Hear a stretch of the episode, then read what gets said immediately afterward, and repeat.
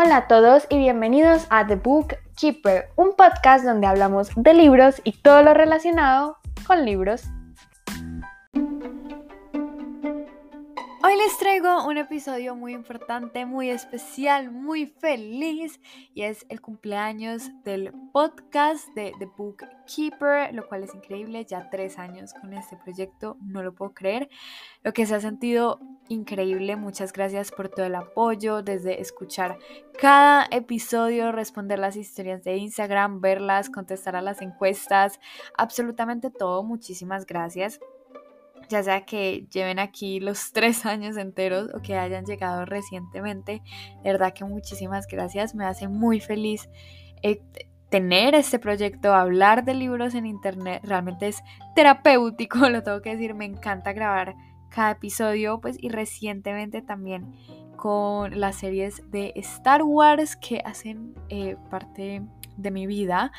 Sé que para este punto debía de sacar el episodio de la serie de Ahsoka, los siguientes episodios, pero, pero, eh, decidí que el cumpleaños del podcast es más importante, entonces eh, me encantaría que me dijeran por Instagram si quieren que esta semana saque dos episodios o si la próxima semana se viene em, el próximo episodio con muchísimo contenido de la serie de Ahsoka, porque ese último episodio, el episodio 4, estuvo estuvo demasiado potente, pero no me voy a poner a hablar de eso porque me quedo aquí todo el día hablando de Ahsoka. Tengo muchas esperanzas, mucha fe para el quinto episodio, pero bueno, aquí venimos a hablar de los libros que nos han cambiado la vida, libros que cambian vidas. Así, todo dramático, tal cual, pero tengo que admitir que el podcast cambió mi vida, lo que les digo me encanta sentarme a grabar aquí, conectar con otras personas también que les gustan los libros, es muy terapéutico hablar de esas historias que amamos o también de las que no nos gustan tanto, pero aquí venimos a hablar de las que han impactado en nuestra vida y les pregunté en Instagram precisamente de esos libros y el por qué. Entonces voy a estar en este episodio leyendo sus respuestas y al final les voy a decir la mía. La primera respuesta que me encantó, porque no me la esperaba, fue una de mis amigas más queridas. La pueden encontrar en Instagram como puti-536. Y ella puso Alas de Fuego. El primer libro se llama La Profecía y la escritora es, no sé cómo pronunciar ni el nombre ni el apellido, espero hacerlo bien, es Tuite Shooterland esperar lo pronunciado bien, pero igual si buscan Alas de Fuego, la profecía, lo van a encontrar.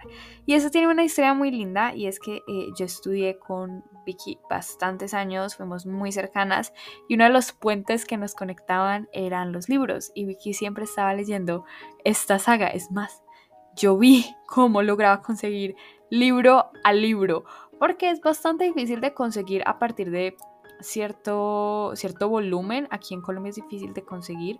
No sé específicamente a partir de cuál volumen, pero sí sé que eh, le costó también. Vi cómo pasó de español a inglés, precisamente por eso también me contaba todo lo que pasaba. Es decir, yo me sé esta saga, me la sabía al derecho y al revés. Ya tengo eh, pocos recuerdos de los personajes y todo, pero prácticamente la leí con ella y me encantaba verla fangirlear y hacer parte realmente de, su fangirleo intenso porque eh, le encantaba la saga y es una saga de dragones y creo que eso es lo único que les tengo que decir. Es de dragones. El primer libro se llama La Profecía. ¿Qué más necesitan para leer estos libros? Yo hace mucho los quiero leer y siento que esta es una señal del destino que me dice que los debo de leer. Sé que es una saga eh, middle grade o catalogada así, pero que es como muy intensa y que realmente tiene mucha acción y personajes que a medida que pasan los libros se van volviendo profundos y tiene dragones. No, importa para qué tipo de público sea, tiene dragones. Es lo único que necesitamos saber. Entonces sí, me gustó mucho esta respuesta porque siento que pude ver el impacto que tuvo esta saga en, mi amiga, porque definitivamente le atinó a sus gustos literarios. Siento que es la saga con la que más ha fangirleado en la vida y y es como yo con Narnia. O sea, Alas de Fuego es el Narnia de Vicky, tal cual. Yo amo Narnia. Por si son nuevos en el podcast, eh, Narnia es mi pasión y mi obsesión, absolutamente. Me encanta, me fascina. Narnia me cambió la vida, absolutamente. Entonces es, es bonito ver que después de tantos años Alas de Fuego tiene un lugar especial tanto en el corazón de mi amiga como en el mío. Lo que les digo, yo no los he leído, pero lo viví. Lo vi como esa sonrisa se expandía en clase en vez de prestar atención, porque sí, las dos leíamos en clase, no lo hagan, no se lo recomiendo, pero eh, fueron clases muy, muy productivas en cuestión de lectura. La próxima persona que contestó la historia, la verdad, dio muchísimos libros, lo cual me tiene muy feliz porque podemos discutirlos uno a uno. Es S-Vera14 y el primer libro, bueno, todos no los he leído, pero este me vi la película y es Dune de Frank Herbert. Miren la película, miren la película, es buenísima. A mí me encantó, me voló la cabeza. Fui a repetirla en cines. Yo casi no repito películas en cine. Creo que es, es la primera y única película que he repetido en cine, pero tal vez otra la repetí y, y se me pasó. Pero Dune es increíble. Y al ver la película me dieron muchísimas ganas de leer el libro. Es un tocho, es un ladrillo. Te admiro porque los libros que pusiste aquí son ladrillos. Y, y espero algún día leerlo pero, es un clásico, pero el siguiente es aún más clásico. Y no es un libro, son tres. Es la trilogía de Fundación escrito por Isaac Asimov. Y este también es un clásico de la ciencia ficción. ¿Hay que leerlo? Sí. ¿Algún día lo leeré? También. ¿He escuchado cosas maravillosas? Sí.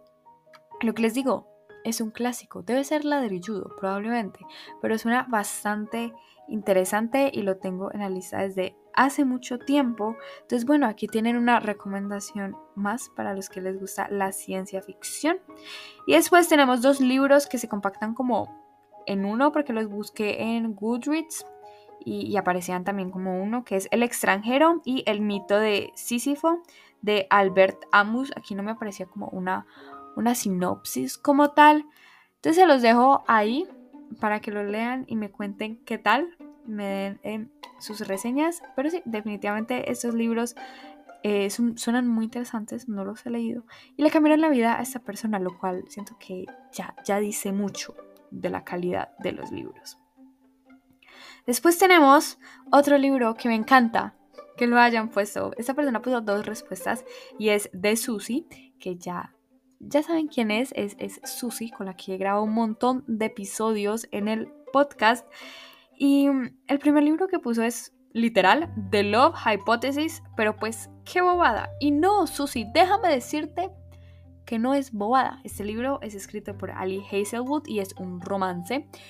Es, como fake dating, como el, el trope de, de salir, o sea, de pretender como ser novios, pero, pero es mentiritas y después sí, sí tienen sentimientos reales y, es muy bonito, la verdad. Todavía no lo he leído, pero pronto va a caer en mis manos porque este también lo eligió mi madre para que leyera. Eh, si no han visto ese video, vayan a verlo, es muy chévere. Pero siento que algo muy importante que quiero aclarar aquí de este episodio, que Susi también dio pie con este ejemplo de Deloitte Hypothesis, es que los libros que te cambian la vida no necesariamente tienen que ser súper intelectuales, súper volados, súper filosóficos sobre la vida. No, no, también puede ser la hipótesis del amor de Alice Hazelwood. También puede ser un romance con, el, con uno de los mejores tropes de la vida, con uno de los mejores clichés. Absolutamente, claro que sí. A ti cualquier libro te puede cambiar la vida. No necesariamente tiene que ser em, un libro así súper inteligente, lo que les decía. Pero también tenemos en contraparte que Susi nos comenta que The Handmaid's Tale también es un libro que le cambió la vida. Este es escrito por Margaret Atwood y es el cuento de la criada. Y este es imposible que no te cambie la vida. A mí, a mí me la cambió. Yo lo leí. Por fin, un libro que sí leí. Este libro lo leí y, y fue intenso. Léanlo con precaución porque este es como una distopía, muy distopía, sobre todo para las mujeres. Porque de un momento a otro como que eh, volvemos a quedarnos sin derechos y sin nada y simplemente eh, somos unas máquinas de tener hijos y esto esta sociedad. la verdad es que el libro es muy pesado, no solo porque es muy psicológico, o sea, es muy metido en la cabeza de la protagonista, sino que el tema de por sí ya es pesado.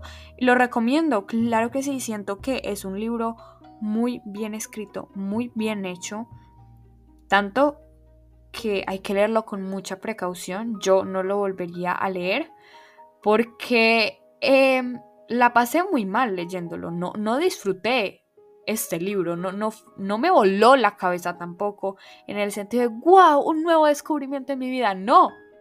Salí muy asustada de este libro porque logras empatizar mucho con la protagonista y, y sufres con ella. Yo estaba, mejor dicho, al borde de la silla, pero con un miedo más grande que yo. Nunca había sentido tanto miedo leyendo un libro y era precisamente porque la manera en que Margaret Atwood narra todo hace que no te puedas como salir de la cabeza de la protagonista y obviamente le tienes pesar y todo y entiendes cada una de sus decisiones y cada una de sus explicaciones, pero igualmente es, rara la conexión que tienes con ese personaje principal, no sé muy bien cómo describirlo y cómo entenderlo. Es un libro duro, pesado, que hay que leerlo, sí, se los recomiendo mucho, pero lo que les digo, vayan con precaución y léanlo lento. Lento, es que no hay manera de leerlo rápido, porque ya con tres páginas que uno lee al día ya, ya, ya queda sobrecargado todo el día. Pero bueno, vamos con el siguiente libro, que este no lo conocía, y este es de la persona en Blackburn, guion bajo, y este se llama The Curious Incident of the Dog in the Nighttime. Este es escrito por Mark Haddon. Este libro, lo que leí en Goodreads, si les puedo resumir la sinopsis trata sobre nuestro protagonista Christopher que no logra entender muy bien los sentimientos humanos, como que sí, no tiene mucha empatía por los humanos, no, no, no, sí, no hay mucha relación ahí, pero por el contrario entiende muy bien a los animales, como que sus relaciones con los animales definitivamente son increíbles, lo cual amamos porque los animales son bellísimos. Entonces, un día muere el perro del vecino y él dice, lo voy a investigar, why not? Y de eso trata el libro. Y lo que me gusta de esa respuesta es que tiene una razón de por qué ese libro le cambió la vida. Y es que una persona cercana a la persona que le recomendó el libro dijo que le recordaba que tenía ciertos aspectos em, a, a, la lectora, lo cual me parece muy, muy bonito que te hagan una recomendación como, ahí leí este libro y, me recordaste a cierto personaje o a cierta escena o, tal cosa. Siento que cuando uno lee un libro y piensa en otra persona, vale la pena decírselo, obviamente, claramente, que sean cosas bonitas. No, no recomendemos villanos, gracias. Pero, pero creo que a mí no me ha pasado que me digan como, guay, leí este libro y este personaje es full tú. Se sentiría bien bonito. Y creo que yo tampoco lo he hecho, la verdad, ahora que lo pienso. No mentira, si un día le dije a mi abuelita que me recordaba a un personaje de cual no me acuerdo el nombre porque era cuando estaba leyendo el libro. Y creo que le mandé la cita de cuando lo leí, que por cierto, mi abuelita hoy está cumpliendo años, entonces eh, también es un día muy especial. Em, pero bueno, si alguna vez han hecho esto, me encantaría que me lo contaran por Instagram. Y vamos con em, la última persona que es Alk-de-Reader. Y ella nos cuenta que es el chico de las estrellas, escrito por Chris Puello. Le cambió la vida. Yo pensaba que era un poemario, porque según yo, Chris Puello escribe poemarios. Pero no, esta es una novela tal cual. Supongo que es de romance. Pero tenemos a nuestro protagonista que se muda muy seguido de casa. Él no dura dos años en la misma casa. Entonces, claro, esto produce cierta inestabilidad. La verdad, la sinopsis es muy bella, entonces vayan a leerla porque a mí me gustó mucho la sinopsis y por eso me, me costó un poquito saber cómo decírselas acá porque no la quería leer tal cual, pero es muy bonita, siento que está muy bien escrita. Y la persona nos cuenta que este libro hizo que se diera cuenta que el mundo para las personas LGBT no es uno fácil, es bastante cruel. Y es verdad, nuestro mundo es maravilloso, es muy lindo, pero tiene eh, su, mala cara. hay cosas que no son tan bonitas y son muy crueles y hay que mejorarlo. Y no está mal decirlo. Siento que algunas veces nos achantamos y nos avergonzamos mucho y nos ponemos modo a la defensiva cuando vemos ciertas cosas que están mal en el mundo o cuando alguien nos dice como, como, hey, ese comentario pudo haber sido, no sé, racista, machista, clasista, lo que sea, o mismo se pone a la defensiva. Y siento que primero reconocer el problema es muy importante para cambiarlo y no pasa nada si se nos escapa algún comentario, nos lo dicen y decimos, ay, perdón, qué pena, y seguimos, tal cual. Lo mismo pasa en el arte, es muy importante ver el problema para arreglarlo y hay muchos libros LGBT que tratan de estas problemáticas o estos problemas, pero también hay otros que eh, hacen la vista gorda, por decirlo así, o tratan de evitar como estos problemas y simplemente centrarse en una historia de amor completamente feliz, lo cual me parece increíble y me encantaría leer más libros em, así, entonces si tienen recomendaciones me encantaría saber. Ahora vamos con los libros que a mí me cambiaron la vida y como ya dije, Narnia fue uno de ellos. Realmente toda la saga desde muy pequeña me ha encantado Narnia y, es increíble, me siguen cambiando la vida. Yo adoro esos libros y esas películas y sí estoy muy emocionada por las nuevas películas que se vienen de la mano de Netflix. Tengo mucha fe porque Greta Gerwig va a ser la directora, entonces yo no necesito más. Yo estoy feliz pero también unos libros que me cambiaron la vida recientemente y la verdad de ahí salió la idea de este episodio. Es la trilogía del Arco de la Guadaña, el primer libro Ciega de Neil Schusterman. La verdad les he hablado hasta el cansancio de estos libros y creo que ya se lo veían venir por el título, pero esos libros definitivamente me cambiaron la vida, la perspectiva de muchas cosas mientras los leía. Fue como, wow, ¿qué es esto tan increíble? Sí, algunas veces dolía, sí, lloré con el segundo libro, pero fueron increíbles y después de varios meses de haberlos leído, puedo decir que todavía pienso en ellos y, y siento que todo el mundo, todo el mundo debería leer esta trilogía porque el primer libro sí es muy filosófico, pero se va expandiendo y siento que los otros dos no es que le quite a lo filosófico, sino que esa filosofía se vuelve práctica. Y eso es algo que me gustó mucho, que cada libro tiene como su propio tono sin perder el hilo conductor que, que lleva como tal la saga. Y otro libro que también puedo decir que me cambió la vida es El Príncipe del Sol de Claudia Ramírez Lomelí, por dos cosas. Eh, cuando leí el primer libro fue la primera vez que me sentí totalmente identificada con cierto personaje, con algunos diálogos y fue un sentimiento espectacular, fue hermoso y, y fue un sentimiento completo, lo sentí en mi corazoncito y fue increíble. Y la otra razón es que tuve la oportunidad de conocer a Clau, que me firmara el libro cuando vino a, Bogotá en el 2019, que fue increíble. No, no, no, fue mi primera firma de libros, lo cual eh, es bastante memorable y siento que eso también es importante decirlo. Un libro también nos puede cambiar la vida afuera, no necesariamente en su contenido, sino algo que pasó mientras lo estábamos leyendo o con el autor, el autor etcétera. Y así pasó y después Clau volvió este año 2023 y volví a verla. Esta vez no pudo firmar el libro. Yo tengo un episodio hablando de todas mis aventuras, pero se sintió bien bonito. Fue muy, fue, fue muy espectacular. Eh, sé que repito mucho lo mismo, pero puedo decir que la saga de El Príncipe del Sol, la trilogía, ocupa un lugar muy, muy importante en mi vida y, sí, me cambió la vida. Why not? Y ya para terminar, el último que quería hacer como una mención honorífica eh, son los libros de Bishop. Realmente ella es una escritora fenomenal, increíble, léanla y cada que abro abro un libro de ella se siente como un abracito al corazón y se siente como esto es escribir. Así quiero hacer sentir a mi lector esto es escribir.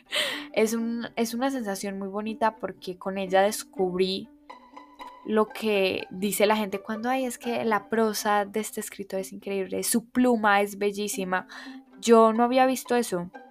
yo había visto los libros como muy genéricos hasta que entré por primera vez a un libro de Victoria Schwab y me di cuenta que escribía de una manera tan hermosa que dije hasta la lista del mercado le debe de quedar preciosa. Y bueno, eso fue todo por el episodio de hoy. Espero que les haya gustado mucho y otra vez gracias por estar en este proyecto que es The Bookkeeper Podcast y también me pueden encontrar con ese mismo nombre en Instagram y contarme todas las historias que tengan sobre libros, recomendaciones, todo lo que quieran. Por allá voy a estar súper pendiente y yo los veo en el próximo episodio. ¡Chao!